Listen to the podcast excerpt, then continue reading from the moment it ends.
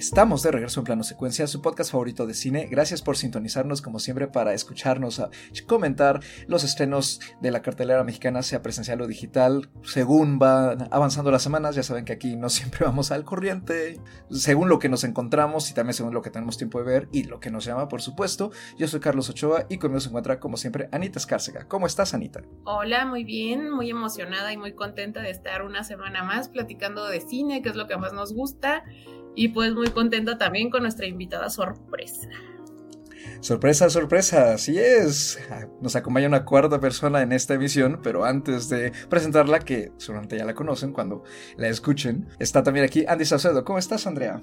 Hola, ¿qué tal? Muy bien, contenta, lista para platicar, también bastante intrigada por lo que se pueda decir en, en el episodio de hoy, pero aquí ya lista. Y sumándose al panel de esta noche, porque sí grabamos generalmente en la noche, está nada más y nada menos que Edith Sánchez visitándonos una vez más desde el reino, lejano reino de Adictia Visual. ¿Cómo estás, Edith? Uh, no, pues muchísimas gracias por invitarme aquí. Este, con mucha emoción de hablar de esta película nuevamente, porque bueno, ya en Adictia Visual hablamos de ella, porque soy muy fan de Joaquín del Paso, así que muchísimas gracias por la invitación y pues aquí ya qué emoción, qué emoción. Así es, vamos a comentar la más reciente película de Joaquín del Paso, que tengo, si no tengo mal entendido, es su segundo largometraje, este director mexicano que hace ya unos añitos, creo que en el 2014, si no mal recuerdo, nos sorprendió a la audiencia con Maquinaria Panamericana, esta sátira sobre el ambiente laboral en México y esta nueva película es nada más y nada menos que El hoyo en la cerca que pues cuenta con varias nominaciones al Ariel, ¿no? que está próxima a celebrarse, entre ellas Mejor Guión, Mejor Sonido, Mejor Banda Sonora, Mejor Diseño de Vestuario y Mejor Edición. Estuvo en el Festival de Morelia del año pasado, en el 2021, en la esperemos no haya sido la última versión en línea que hubo del festival. Se pudo ver la película en la plataforma de Cinepolis Click en todo el país, de forma gratuita, durante los días en que duró el festival. Y pues la película también ha circulado en el Festival Internacional de Cine del Cairo, en el Festival de Música de Hollywood, en el Festival de Venecia, en el Festival Internacional de Cine de Varsovia, entre otros. Ha tenido en general buena recepción. Aquí en México fue distribuida por Cine Caníbal y está protagonizada pues por un elenco en general bastante desconocido, ¿no? Es de primera vez eh, y la mayoría son chicos, ¿no? Adolescentes más bien. Entre ellos Valeria Lam, Rafael Ayala, Dante Carrillo, Apolinar Nájera Contreras, Pedro Nájera Contreras, Yuba Ortega Iker Fernández, Alfredo Flores, Santiago Barajas Semue, entre otros. Y pues ya para arrancar, Edith, cuéntanos brevemente, por favor, de qué trata el hoyo en la cerca. Bueno, rápidamente un detalle, eh, Maquinaria Panamericana es del 2016. Eh, nada más así como, porque creo que dijiste 2014, entonces nada más para que tengan ahí el dato. el calendario. no, no, no te preocupes. Y está en YouTube por, por, si la quieren ver. La verdad es que yo soy muy, muy fan de esa película y un poco igual que esta película es como esta distopía. Es donde unos personajes dentro de su cotidianidad básicamente se van a ver interrumpidos por un evento exterior y pues va a cambiar toda su perspectiva de la vida. Y bueno, en cierta forma, El hoyo en acerca, esta película eh, de la que vamos a hablar hoy, es un poco, siento yo, un reverso de esa trama, porque bueno, eh, El hoyo en acerca trata de unos chicos, unos adolescentes que, como dices, están, eh, vienen de una escuela pues bastante elitista, ya saben, de estas escuelas religiosas que solo aceptan personas que tengan una un estatus económico bastante alto, una adquisición económica bastante alta. Y bueno, estos chicos, estos adolescentes son llevados por una misma, por la misma escuela a un campamento donde básicamente su lema es que les van a enseñar a ser hombres. Esa es como literalmente el objetivo del campamento. Y vamos a ver que realmente un poco la manera en que van a lograr esto las personas que eh, los llevaron ahí, que son sus profesores, incluyendo un padre también, porque como digo, escuela religiosa de altas élites, eh, va a ser por medio del miedo a lo diferente o al exterior. Así que más o menos esa es la sinopsis de la película. Perfecto. Y pues para arrancar la discusión, Anita, ¿qué te pareció de entrada la película TIF? Uy. Híjole, a mí esta película sí me me dejó una sensación bien fea. o sea, no, no por la película, no, no porque la película no me haya gustado, sino porque, vaya, sí me causó pues lo que espera causar en su espectador, ¿no? Que es como esta, pues, e, e, este temor, ¿no? como, o sea, no es una historia de, de terror como clásica, ¿no? No es el clásico tipo de, de, horror al que estamos acostumbrados para nada, es un tipo de terror, creo yo, muy real y muy tangible, que es finalmente el, el temor a otros seres humanos, ¿no? Que, que son educados en estas élites, que son misóginas, que son clasistas, que son racistas, ¿no? Y que además de todo tienen poder tanto económico como pues de otro tipo, ¿no? Entonces, finalmente es una élite que existe, que son criados de esta forma desde muy niños y que tienen estas ideas, ¿no? Inculcadas pues desde muy jóvenes y crecen para convertirse en gente pues que va a ser todavía peor, ¿no? Entonces, a mí en lo particular me causó un temor bien raro porque, bueno, yo estudié toda mi vida en una escuela más o menos así. Y, o sea, uno sale bastante malito de su cabeza de esas escuelas. A ti, Andy, ¿qué te pareció la película?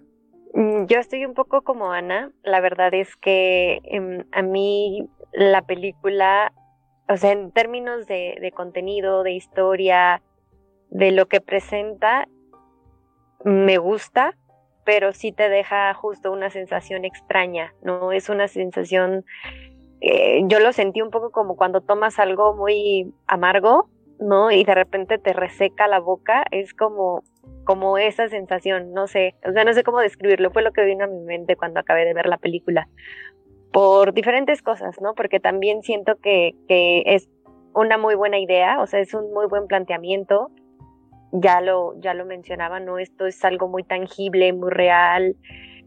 El horror humano, ¿no? Que ya también hemos hablado aquí un poco más de, lo terrorífico que puede ser la, la, humanidad en sí, ¿no? Nosotros como seres humanos y esta voracidad o, esta maleabilidad que tenemos, pues para dejarnos llevar por hechos violentos o por, para ser violentos en sí. Entonces creo que desde mi perspectiva, cuando terminé de verla, me quedé mucho con, con una sensación de es algo que sí necesitamos ver, pero que siento que también al final me faltó ver más cosas, ¿no? Entonces me gustó lo que vi, pero sí siento que me dejó un poco incompletas varias partes de, de la historia que si bien ya el planteamiento mismo es fuerte y es un planteamiento que, como dice Ana, te deja con una sensación muy, muy particular, creo que podría haber sido todavía mucho más impactante en muchos sentidos la película con, con un mejor desarrollo. ¿no? Aún así, mi primera impresión fue buena, pero sí es una sensación muy extraña. A ti, Edith, ¿qué te pareció la película de, de entrada? De entrada, creo que coincido mucho en el aspecto de que yo también, yo también fui a una escuela de esas adoctrinadas. Y creo que lo, lo primero que te llega al final del día es que justamente esos chicos no son así de clasistas, así de misóginos, así de sexistas por naturaleza. O sea, creo que en ese aspecto Joaquín del Paso deja muy claro como las infancias, eh, que bueno, en este caso ya no son tan infancias, ya son un poco más, eh, ya ahora sí que ya están creciendo, ya hay cierta parte de este adoctrinamiento desde casa. Pero sí te deja muy claro eso, que todas estas actitudes vienen parte de la educación. Y creo que eso, como ya estaban diciendo, es muy claro durante la película. O sea, realmente estos chicos que están descubriendo sus emociones, hay momentos hasta muy tiernos o que se está buscando eh, esta conexión emocional y que es inmediatamente ridiculizado, castigado por otras personas o por el mismo grupo, ¿no? Y creo que sobre todo en las primeras dos terceras partes, es muy claro lo que sucede y, Joaquín del Paso lo muestra muy bien con situaciones muy claras sobre qué es lo que quiere criticar, no de estos eh, adolescentes, sino del sistema en el que están siendo educados. En ese aspecto creo que la crítica es muy eficiente, muy directa.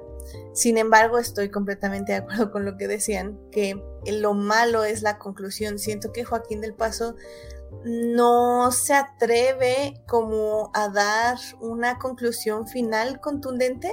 No sé si tuvo miedo, no sé si no supo ya cómo concluirlo, no sé si quiso dejarlo abierto, pero la verdad es que sí se siente raro en la película porque vienes de unas dos terceras partes tan literales, tan claras, tan contundentes que ese final abierto, por decirlo de alguna forma, entre comillas, sí deja un poco, pues, esa sensación de que la película no fue lo que podía haber sido.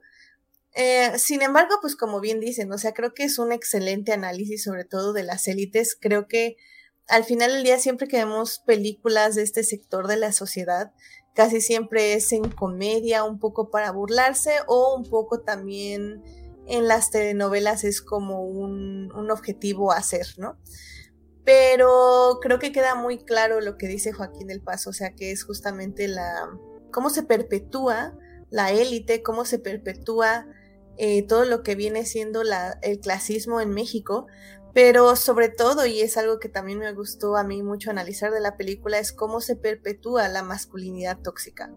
Y digo, siempre lo tratamos de analizar al menos en las películas de cómo los hombres se perciben a sí mismos. Y creo que es muy claro aquí cómo también este sistema, y lo, bueno, yo lo digo muy seguido, cómo el machismo a quien más afecta es a los hombres, en el aspecto que es lo que los limita, es lo que los hace eh, no sentir sus emociones, lo que los hace no crecer como personas. Y creo que queda muy claro en esta película. O sea, Joaquín del Paso lo, lo remarca una y otra vez, como en cada vuelta cuando alguien quiere experimentar, cuando alguien quiere ver más allá de lo que está, es castigado y pues al final hasta... Bueno, hay un, medio spoiler, pero bueno, hay, hay tragedia básicamente. Y digo, y la película no es tan trágica per se, siento yo, pero sí hay momentos como que siento que nos quiere insinuar que está pasando algo trágico, pero como no nos lo muestra, realmente no sabemos exactamente qué está sucediendo. Entonces, como que en esos momentos sí a Joaquín le faltó como un poco más de asertividad en lo que quería expresar, pero en general creo que es un gran ejercicio en ese aspecto. O sea, creo que es una gran crítica social y funciona muy bien en el elenco, en el manejo de tantos personajes, o sea, creo que eh, el director es muy bueno en eso, sabe manejar un cast grande, sabe cómo resaltar a todos sus personajes sin dejar a ninguno atrás y eso se nota en la película, o sea, creo que se nota que es un buen director Nada más que tal vez el guion sí se le fue un poquito de las manos, tal vez por el mismo hecho de ser tan personal. Joaquín del Paso dice en una entrevista que pues igual esto está basado en sus experiencias de vida, pero como crítica y como película funciona muy bien, la verdad.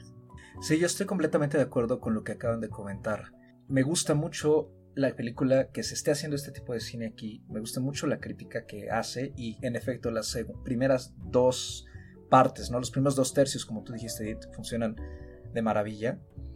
Eh, quizá a lo mejor el primero sobre todo se alarga mucho porque su introducción y la forma en que nos va planteando todas estas situaciones, ¿no? estas microagresiones que se van acumulando, pues tiene que estar ahí, ¿no? Quizá pudo haberse reducido tantito, pero para mí funciona muy bien. Hay una fuerza muy ominosa y en general creo que eso es una palabra con la que yo describiría la película. Es muy ominosa. Y me gusta mucho que en términos técnicos hay una propuesta visual muy padre. ¿no? Tenemos este contraste de los colores todos como saturados, sobre todo el, verde de este lugar tan bonito, ¿no? Que es como en la, bueno, no es una sierra, pero es como una especie de bosque con unos campos, que es donde está la cabaña esta donde se están quedando los niños en este retiro. Y que contrasta con el cielo azul, ¿no? Todo muy bonito, todo muy puro, se ve la naturaleza como muy atractiva y sin embargo todo lo que ocurre en este lugar cercado pues es sumamente siniestro y al mismo tiempo se va contrastando también como con todas las secuencias que nos va poniendo de las actitudes de los personajes, ¿no? Que parece ser que están jugando de una forma pues normal, pero de repente siempre hay algo ahí que mete ese toque oscuro y que desencadena varias cosas en uno o más personajes y que poco a poco va construyendo esta atmósfera justamente ominosa, ¿no? De que algo muy malo está por pasar. Y creo que es eso a lo que tú te refieres, ¿no? De que parece que siempre va a haber algo trágico. Efectivamente sí lo hay, pero creo que mantiene a la audiencia todo el tiempo a la espera de que, por así decirlo, haya un jump scare, ¿no? O de repente salga un cadáver o algo así, o, sea, algo muy, muy fuerte. Y no es así. Y me gusta que nos va dejando colgados en ese sentido. Además, o sea, creo que la cinematografía está genial, el diseño de producción también, y las actuaciones lo mismo. es difícil trabajar con actores jóvenes y en este caso creo que Joaquín del Paso se desenvuelve muy bien con cada uno de ellos. Lo mismo con el elenco adulto, que transmiten muy bien esta eh, sensación de entre ser muy creepy y al mismo tiempo, eh, pues no sé, o sea, generan una muy mala vibra, ¿no? A mí, a mí la película la verdad me dejó muy mal vibrado. Yo también estoy en el mismo caso que ustedes. Estudié en una escuela así y este y ya era un par de retiros que afortunadamente no fueron de más de un día, fueron de entrada por salida, ¿no? Así de nada más media mañana, pero sí siempre se siente esa vibra extraña y creo que es muy interesante lo que él hace, ¿no? El director para analizar justamente cómo se perpetúan todas estas conductas que al final corrompen a una persona en distintos aspectos, ¿no? En el emocional, en el físico, en el social. Igual no ahonda mucho en ello, pero sí nos muestra de forma sutil ¿no? y breve, mediante los maestros y mediante el padre de familia que sale ahí como a mitad de la película, cómo es que se van a comportar justamente todas estas personitas cuando sean adultos. Y creo que el irlo viendo y como este lavado de cerebro, porque tal cual es eso, no es un adoctrinamiento muy feo, creo que puede ser una forma muy buena de no solo darnos cuenta a lo mejor quienes hemos estado en este tipo de entornos, de quizá lo feo sea reavivar el trauma, pero también de ponernos a pensar en, un poquito más sobre exactamente qué estaba pasando en, en esas situaciones si es que llegamos a estar involucrados en una de esas. Y además también cómo es que funciona justamente esta parte, ¿no? este sector, digamos, de la sociedad que pertenece justamente a la élite. Me parece que en ese sentido la película cumple muy bien su cometido. Sin embargo, es cierto, el último tercio creo que se desdibuja mucho. No sé si es porque tiene cierta ambición ¿no? con este tercer acto que maneja este evento de las banderas, no este pues creo yo en general es bastante común juego de banderas se usa mucho en videojuegos según yo eh, de jugar en equipos, a que entre todos agarren una bandera y la protejan o casen a quien trae la bandera. Y bueno, aquí está distorsionado de una forma muy lúgubre y muy clasista, por supuesto. Pero creo que hay algo ahí en la forma en que está contada la narrativa que en primera no, se no permite que el juego se entienda bien. En segunda, con todo lo demás que nos va juntando ya para ir, digamos, cerrando las tramas o llevándolas hacia su desenlace, se confunde mucho lo que está pasando entre el juego y todo lo demás. No queda muy claro y por supuesto también que parece que se le está acabando el tiempo y quizá a lo mejor el presupuesto al director y entonces parece que la película quiere terminar muy rápido, ¿no? Como que parece que no respira bien toda esa última parte. Pero fuera de eso me parece muy funcional y uno de los estrenos mexicanos más audaces de los últimos meses, ¿no? Creo que sí es bastante eh, importante verla, ¿no? Vale, vale la pena echarle una mirada. Y lo que más me ha gustado lo que acabas de decir, Edith, es justamente lo de la masculinidad tóxica. Creo que eso es el punto nuclear de lo que quiere decir Joaquín del Paso y seguramente tú también lo viste así, ¿no, Anita? Sí, claro. Es que, o sea, tiene tantos elementos que son parte de esta crítica, porque, o sea, empezando con que es una escuela para puros niños varones, ¿no? O sea, empezando por ahí. Eh, el hecho de que en toda la película no vemos niñas ni mujeres, ¿no? Todos los maestros son hombres, los sacerdotes son hombres, ¿no? Claro que obviamente tiene que ver con con este patriarcado secular que existe en la Iglesia Católica.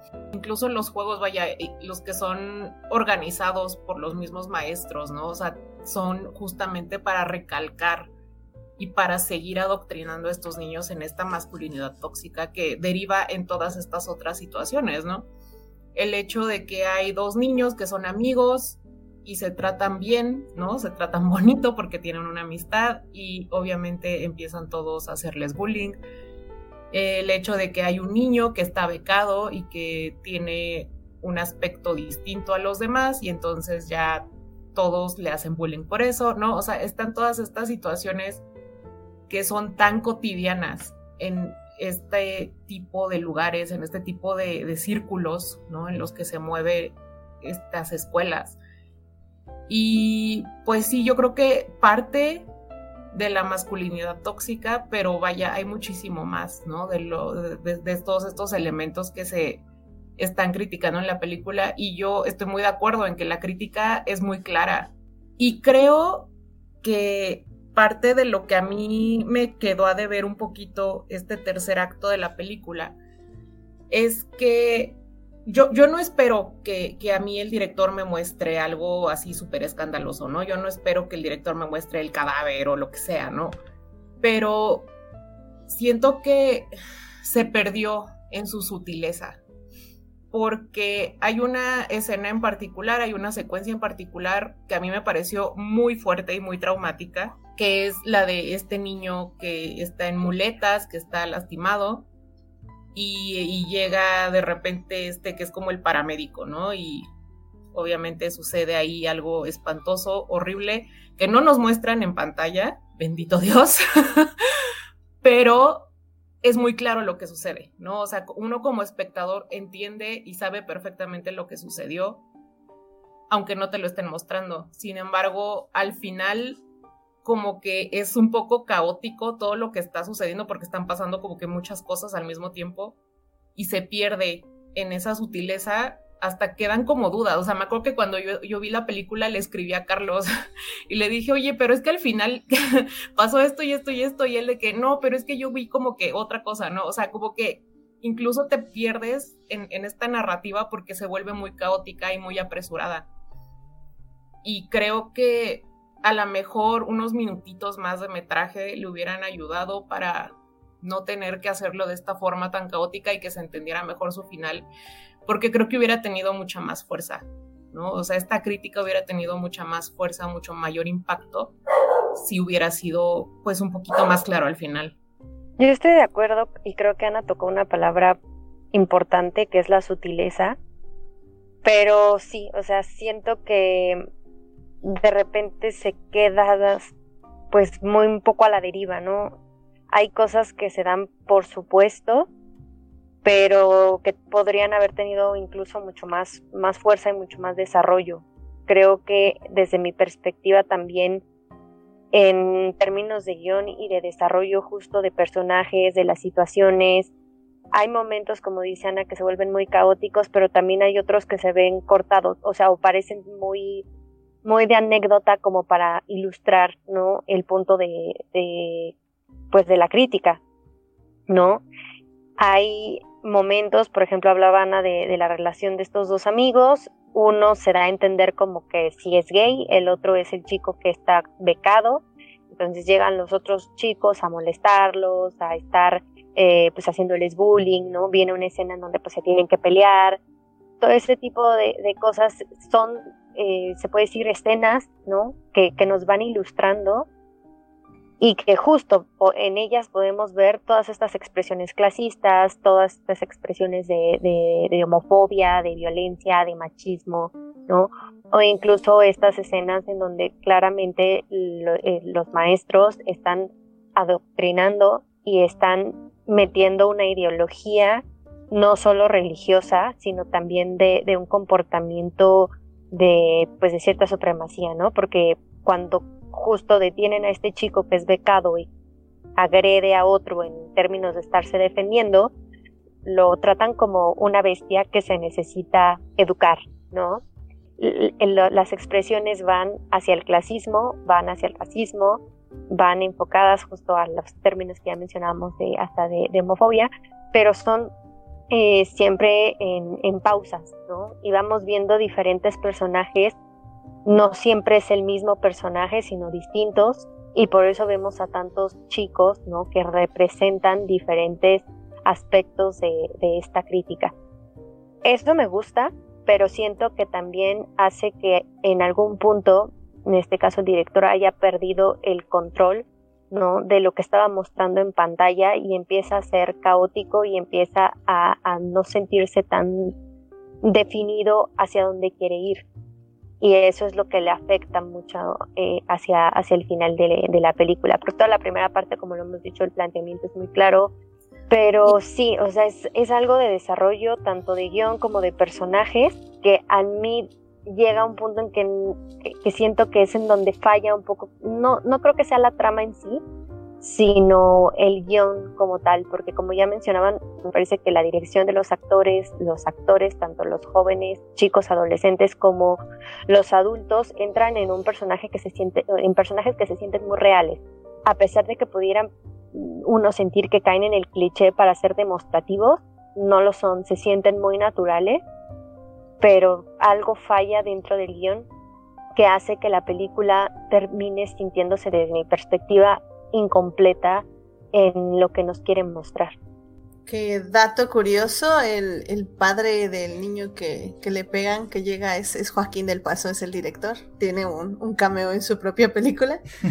Eh, pero bueno, y, de hecho, justo para complementar lo que decían ahorita del guion, em, creo que, por ejemplo, para mí donde se nota más eh, la falta de rombo al final, en la conclusión, es justamente en ese juego, en el juego de, de Atrapa la Bandera, porque Joaquín del Paso tiene una escena similar en Maquinaria Panamericana, donde básicamente todos los empleados de esta fábrica eh, se descontrolan, por decirlo de alguna forma, entre el alcohol y entre la música y todo, pero no se descontrolan en esa película al menos de una mala manera, sino como que justamente termina su duelo, porque la película es acerca de un proceso de duelo. Básicamente es el camino ya para la aceptación, para el amanecer y pues para ver que ya todo terminó.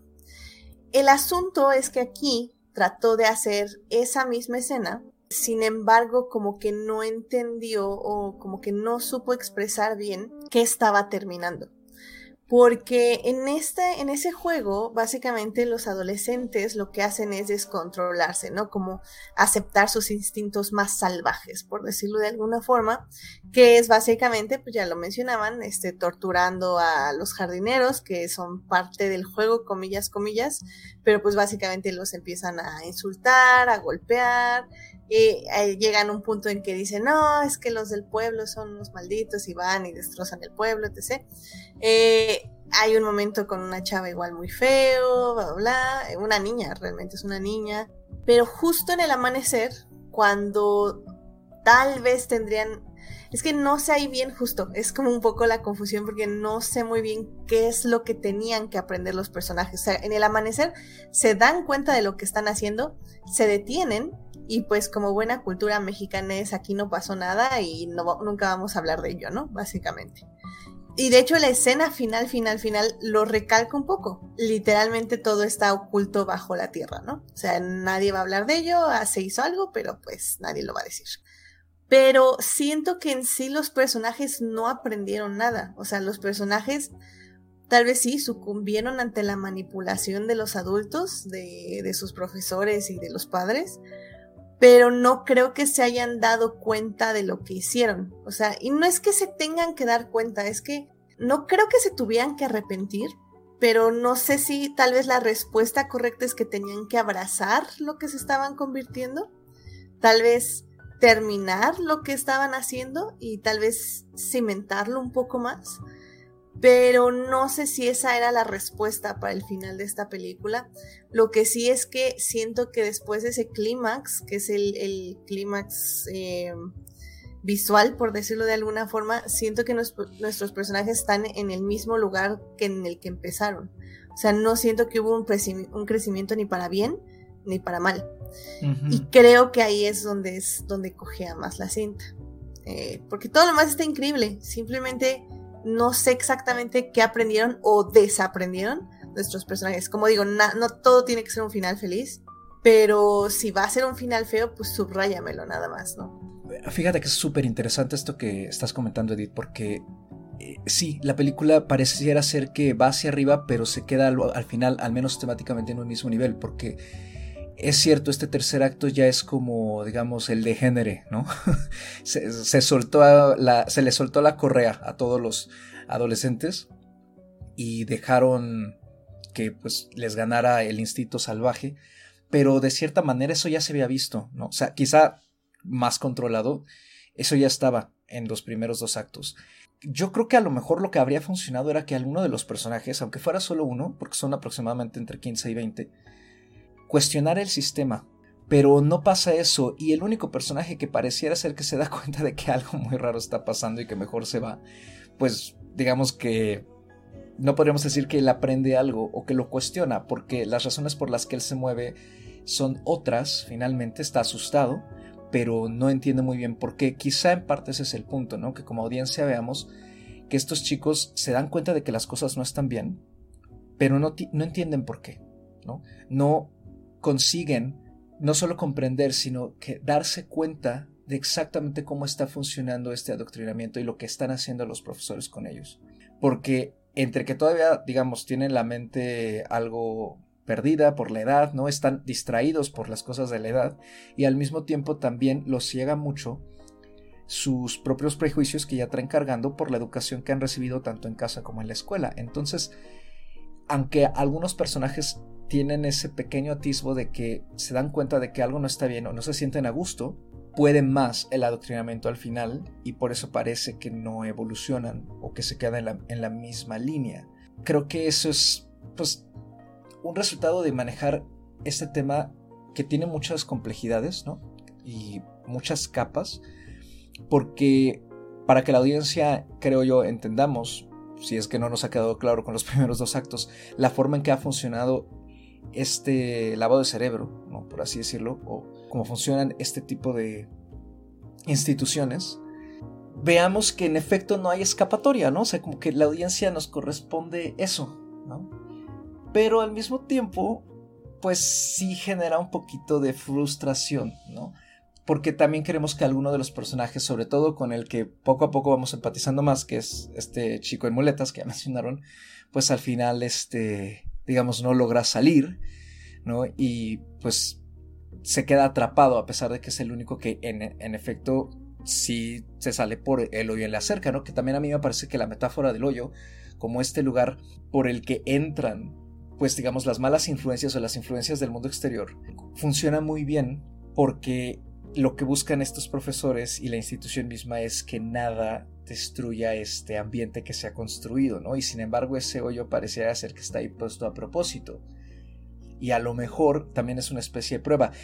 Eh, hay una ambigüedad en general a lo largo de la película que también me gusta. Sí me gusta porque refuerza ese sentido ominoso, pero pues por supuesto lo que acabamos de comentar ya en estos últimos minutos, ¿no? Esa ambigüedad al final creo que resulta ser demasiada y esa falta de postura o ese final tan abierto, sobre todo que pierde el tiempo un poquito con algunas escenas que creo yo podrían haber quedado más cortas o no aportan tanto como la de esta representación teatral o la misa al final, este creo que podría haberse utilizado con mayor eficacia para terminar de cerrar ciertas cosas, pues hace que todo se tambalee un poquito.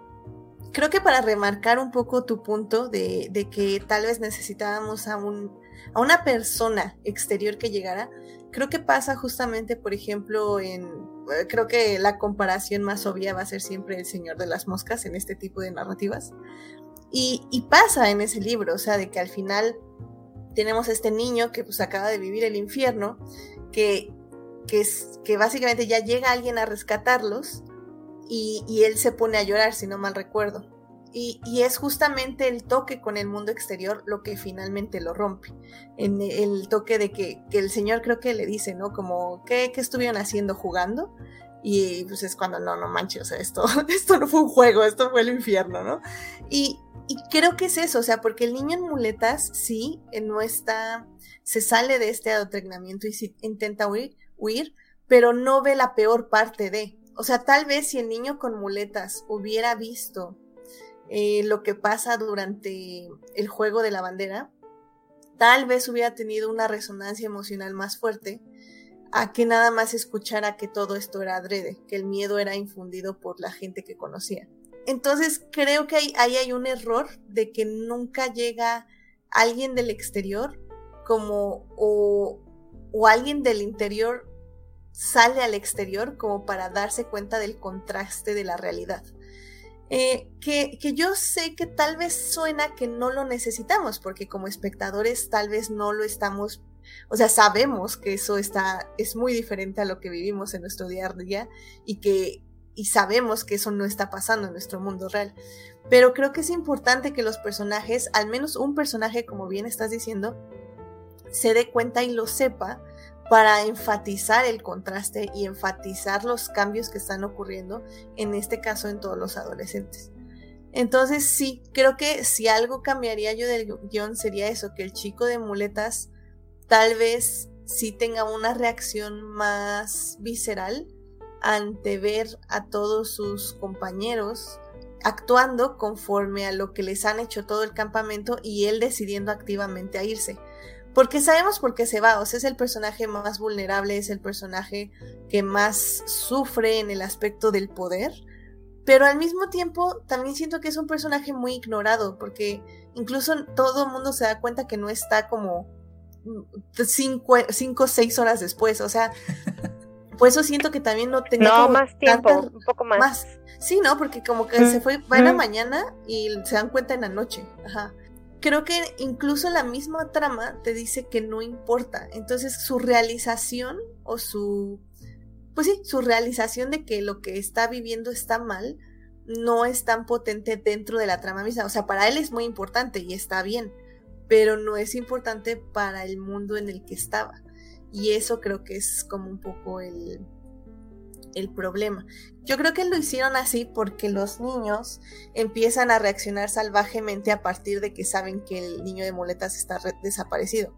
Pero creo que la reacción salvaje podía cambiarse con cualquier otra cosa, literal. O sea, se cayó un vaso de leche y, y todo el mundo quiere ver al culpable. O sea, realmente, o por ejemplo, quien que alguien se comió el pastel, ¿no? Eso podía haber sido la reacción salvaje. O sea, no sé, creo que hay ahí unos, un acomodo de eventos que tal vez no funcionó tan bien para la catarsis de la misma película, pero, pero bueno, es, es mi, mi au de, del hoyo en acerca. Fíjate que a mí me gustó mucho algo que dijiste hace un rato, ¿no? Sobre esta metáfora de lo que implica tal cual el hoyo en la cerca, ¿no? O sea, creo que podemos pensar que, vaya, aquí tenemos a tres personas que estuvimos en una escuela así, recibimos esa educación y sin embargo no, no entramos para nada en, en, ese moldecito, ¿no? O sea, no sé, me gusta pensar que nosotros no salimos por ese hoyo en la cerca. creo que, o sea, sí, me gusta mucho eso, pero a la vez creo que, o sea, yo no había pensado en esa metáfora, ¿no? Y me gustó mucho, pero también no sé qué hasta qué punto funciona por todo esto que ya mencionó Edith, ¿no? O sea, como que finalmente el, niño que logra escaparse por ahí y que logra como que salirse, pues al final pues no, no logra escapar para nada, ¿no? Al contrario, lo, le pasa algo aún peor. Entonces, pues supongo que sí, en ese sentido también funciona, ¿no? O sea, es como un adoctrinamiento vil y el saber que si intentas salirte, ¿no? De, esto, pues te puede ir muy mal, ¿no? Que finalmente es, es, lo, que, lo que estos adoctrinadores esperan que uno piense, ¿no? Entonces, sí, creo que tiene muchas cosas muy interesantes la película y yo creo que cada quien le va a encontrar más cosas todavía si es que nos ponemos como que a buscarle o a pensarle pero también no sé qué tanto está a propósito, ¿no? O sea, no sé qué tanto realmente está en la película y qué tanto ya es como interpretación personal. Pero de que funciona, creo que funciona. Sí, es una película que, que yo disfruté bastante. De acuerdo, creo que sabe justo llegar al cometido pero en primera instancia a mí justo me dejó esperando más, ¿no? Más de que fuera mucho más concreta hacia el final. Entonces sí, sí, sí me parece una muy buena propuesta, eh, una trama interesante que igual, ¿no? Pudo haber tenido eh, un mayor énfasis, pero entiendo perfectamente algo que menciona Ana. Se presta mucho a la interpretación, no mucho a un tema vivencial, porque al final está retratando un tema muy particular también de México. No digo que no haya este tipo de escuelas o de pues eh, ideologías, sectas, ¿no? Que se prestan en, en otros países. Las hay seguramente. Estados Unidos debe tener varias de estas. Pero en cómo se presenta dentro de la película y dentro de la o, o cómo se inserta, ¿no? Dentro de, del contexto actual eh, de México. Y me pareció incluso que hay hasta trasfondo político, ¿no? Porque todas estas pues chicos que, están en estas escuelas de élite con estos formadores, ¿no? Que siempre están presumiendo que ellos han formado eh, justo políticos, empresarios, gente con mucho dinero, con mucho éxito, eh, famosos y conocidos por el poder, ¿no? Me pareció que justamente tiene todo este trasfondo del bagaje muy mexicano, porque además temas de clasismo en donde vemos que están insertados en una, pues en, una comunidad, ¿no? A pesar de que están apartados de esa comunidad, pues lo más cercano, el pueblo más cercano, pues son personas eh, humildes, ¿no? De, de, origen indígena, trabajadores de campo, y hay ese, justamente ese contraste, ¿no? De, cómo son vistos, de cómo son tratados y de siempre ejercer ese poder o eh, estar por encima de ellos. Entonces, tiene, tiene cosas muy interesantes eh, en ese aspecto la, la, película, pero sí sentí que me quedaba a deber en muchos otros que pudieron aprovecharse de una mejor forma. Aún así, vale mucho la pena verla, ¿no? Y analizarla. Yo no sé si la vería eh, de momento otra vez, pero creo que sí es una película que se debe de volver a ver, ¿no? Justo para poder hacer pues esta apreciación muy individual de todo el planteamiento que tiene. Yo creo que con esto podríamos ir cerrando. A mí me gustaría, ya como última parte de mi participación, ¿no? Eh, decir que algo que también me ha gustado mucho de la película y que respeto a Joaquín del Paso porque también lo hizo en Maquinaria, pero aquí creo que lo logra de forma más contundente, es nos regala muy buenas imágenes. Tiene momentos visuales muy fuertes y creo que en parte eso es lo que hace que la cinta tenga mucha potencia, porque finalmente el cine es imagen, ¿no? El cine es contar algo a través de una secuencia de imágenes. Entonces, creo que el que se nos lleguen a quedar ese tipo de cosas que al mismo tiempo también funciona mucho porque se sienten muy reales, ¿no? Esos momentos en que, por ejemplo, todos los chicos están alrededor de uno al que van a empezar a patear adentro de los dormitorios porque es el que a lo mejor se comió el pastel y no quiere confesar o no importa siquiera eso, pero empiezan ahí a sacar ese instinto salvaje. Ese tipo de cosas generan mucha claustrofobia, impresionan mucho y al mismo tiempo sacan cierta angustia, creo yo, que además para quienes a lo mejor estuvimos en este tipo de escuelas o instituciones, llegamos a ser testigos de algún evento así quizá no con ese mismo salvajismo o esa misma fuerza, pero sí de alguna manera, ¿no? Y, en efecto, a lo mejor por la edad no sabíamos cómo reaccionar o a lo mejor también fuimos cómplices, ¿no? Entonces me gusta mucho que mediante las imágenes cuestiona eso y nos pone como audiencia también a cuestionarnos eso. Creo que eso hace que la película para mí destaque bastante. Y en ese sentido me recuerda un poco, creo que hay una cierta influencia, sobre todo en el tercer acto, que independientemente de lo caótico que hemos dicho que, que es, sí lo veo, ¿no?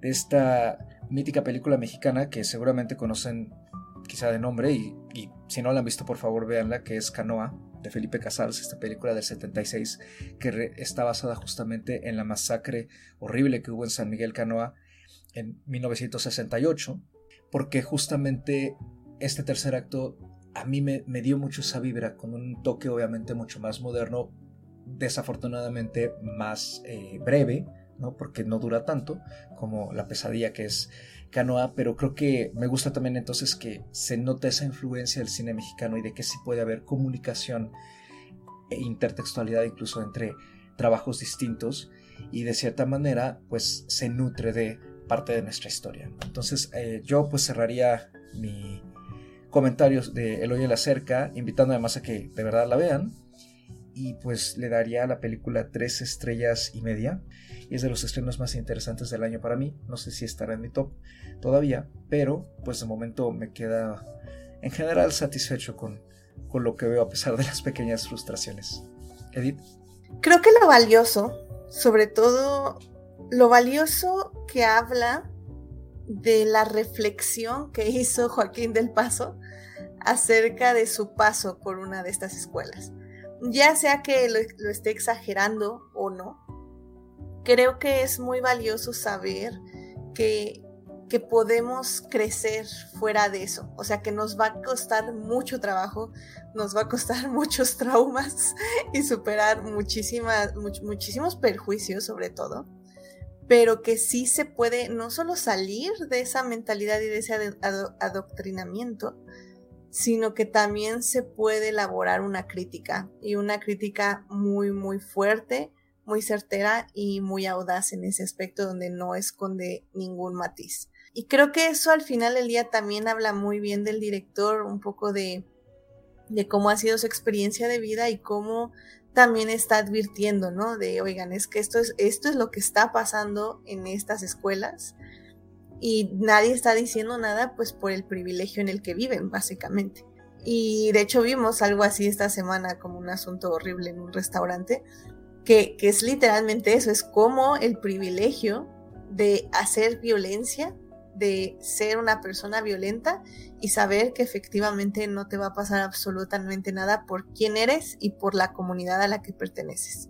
Y creo que de eso habla el hoyo en la cerca y creo que como sí, tal vez dijimos muchas cosas malas en la película, pero al final del día sí creo que vale muchísimo la pena que la chequen, que la vean que la disfruten, si se puede decir de esa forma, si se puede decir que se puede disfrutar.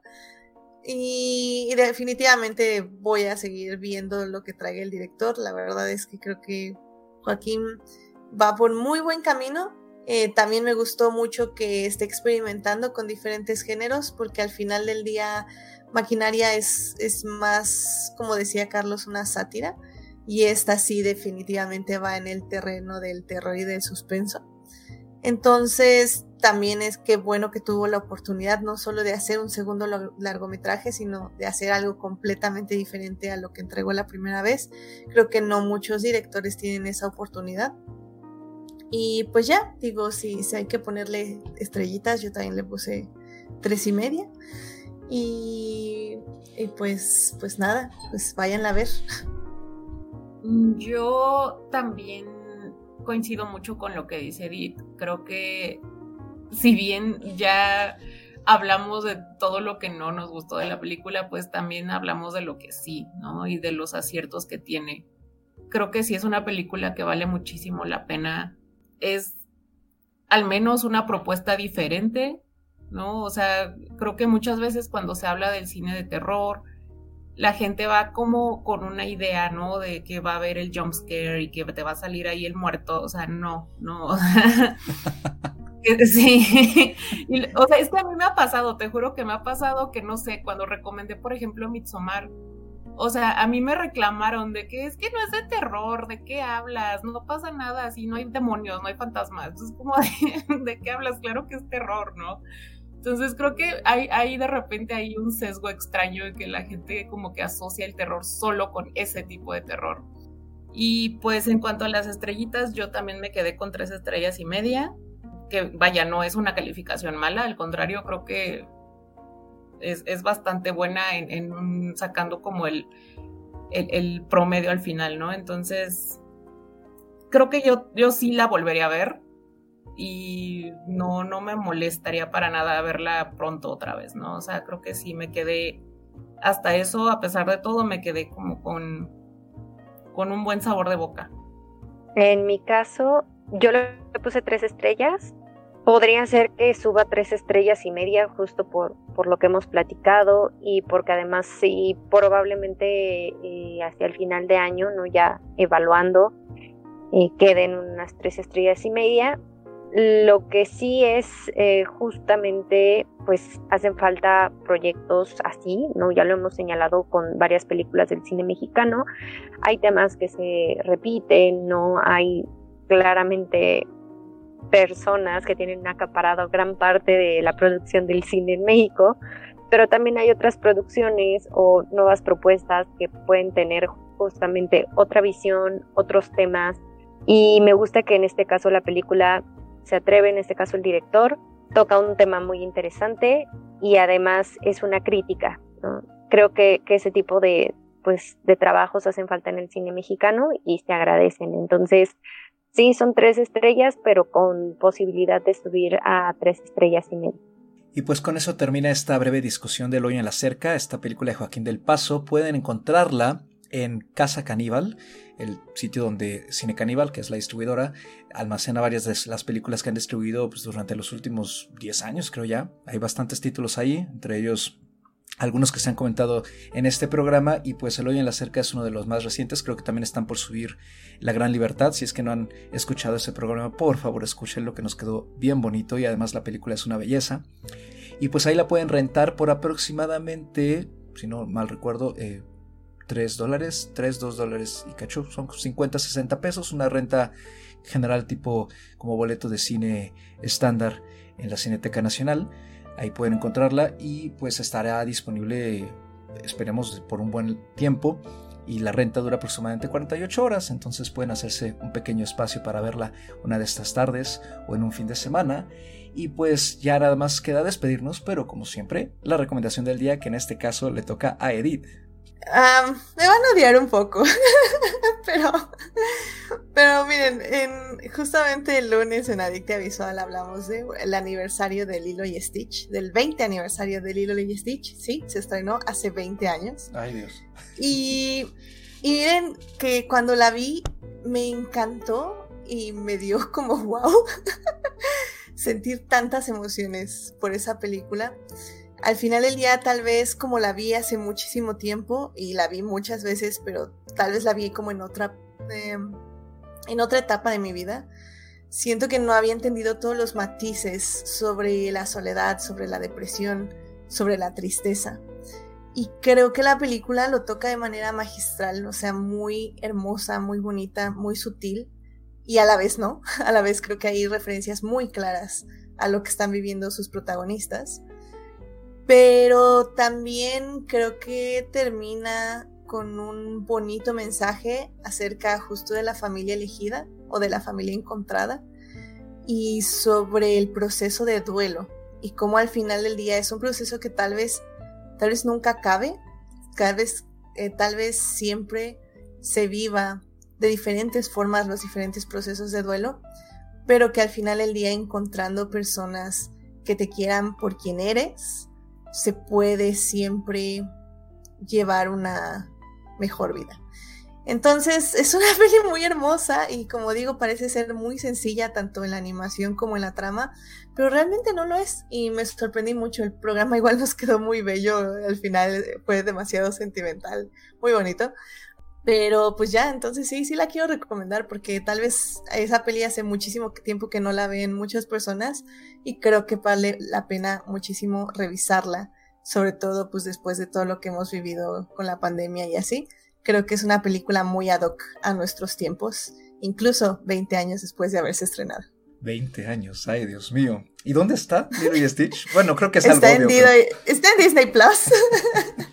Ahí la pueden ver sin ningún problema. Eh, no está en 4K, pero está en una buena calidad, definitivamente. Perfecto. Y pues con eso nos despedimos. Edith, muchísimas gracias por haber venido una vez más aquí a Plano Secuencia para charlar un ratito sobre cine, como siempre. Y pues un gustazo tenerte aquí en el programa. Y pues, ¿dónde te podemos encontrar? No, muchísimas gracias a ustedes por invitarme. Siempre es un gusto venir aquí a platicar un rato de las películas que amamos y también las que no, porque aunque creo que nunca me ha tocado venir a hablar una mal de alguna en específico, pero algún día, algún, día, algún día. Pero bueno, a mí me encuentran en Adictia Visual. Estamos los lunes en vivo a las 9.30 de la noche. Y bueno, ya a partir del miércoles estamos en todas las demás este, plataformas, ya sea YouTube, eh, Google Podcast, Apple Podcast, Spotify, Hearties, etc, etc, etc. Así que pues ahí dense una vuelta a nuestro programa porque hablamos igual de cine, de series y de aniversarios de películas. Así que dense una vuelta en Adictia Visual. Andy, ¿a ti dónde te podemos encontrar? A mí me pueden encontrar en Twitter o Instagram como arroba Andrea Ahí estoy compartiendo información, retuiteando, entonces ahí mato un poquito el tiempo del día y, y, pues leo todos los comentarios que, que, nos llegan y muchas gracias como siempre y gracias a nuestra invitada. Anita, ¿a ti dónde te podemos encontrar? A mí me pueden encontrar en Twitter o en Instagram como arroba animalceluloide. Ya saben, yo no tengo nada más que hacer, entonces me encuentran ahí siempre. Y a mí me encuentran en Twitter como arroba Mr. Carlos Ochoa con un 8 en dígito y una A minúscula, lo mismo, comentarios, dudas, sugerencias sobre cine, música, literatura, televisión, la vida en general, es bienvenido o bloqueado según sea el caso. Y pues creo que no se había anunciado antes en los episodios anteriores, pero estamos creciendo un poco y ya no solo nos encuentran en Apple Music, en Spotify y en Google Podcast, también ya estamos en Listen Notes, estamos en Amazon Music, estamos en Deezer, estamos en Podbean, estamos en Podchaser, estamos en Samsung y también creo que seguimos todavía en Overcast y en Breaker y en una plataforma de la India que no sé pronunciar muy bien, pero por allá nos quizá nos escuchan, y de hecho sí. También un saludo muy grande a todas las personas que nos han escuchado últimamente desde que actualizamos nuestro servidor en México, España, Reino Unido, Estados Unidos, Francia, Bélgica, Colombia, Chile, Alemania, India, Honduras, Brasil, Argentina, Ecuador, República Dominicana, Guatemala, El Salvador, Sudáfrica y Pakistán. Muchas gracias por sumarse a la charla cinéfila y pues esperamos que, como siempre, este programa sea de su agrado y pues no queda más que seguir esperando los estrenos que se acercan con este fin de año. Se viene un programa quizás sobre Blonde, vamos a hablar sobre Afterson muy pronto también cuando se estrene y algunas otras películas más de la cartelera presencial, por supuesto. Muchísimas gracias por escucharnos, pásenla bonito, cuídense mucho y hasta la próxima.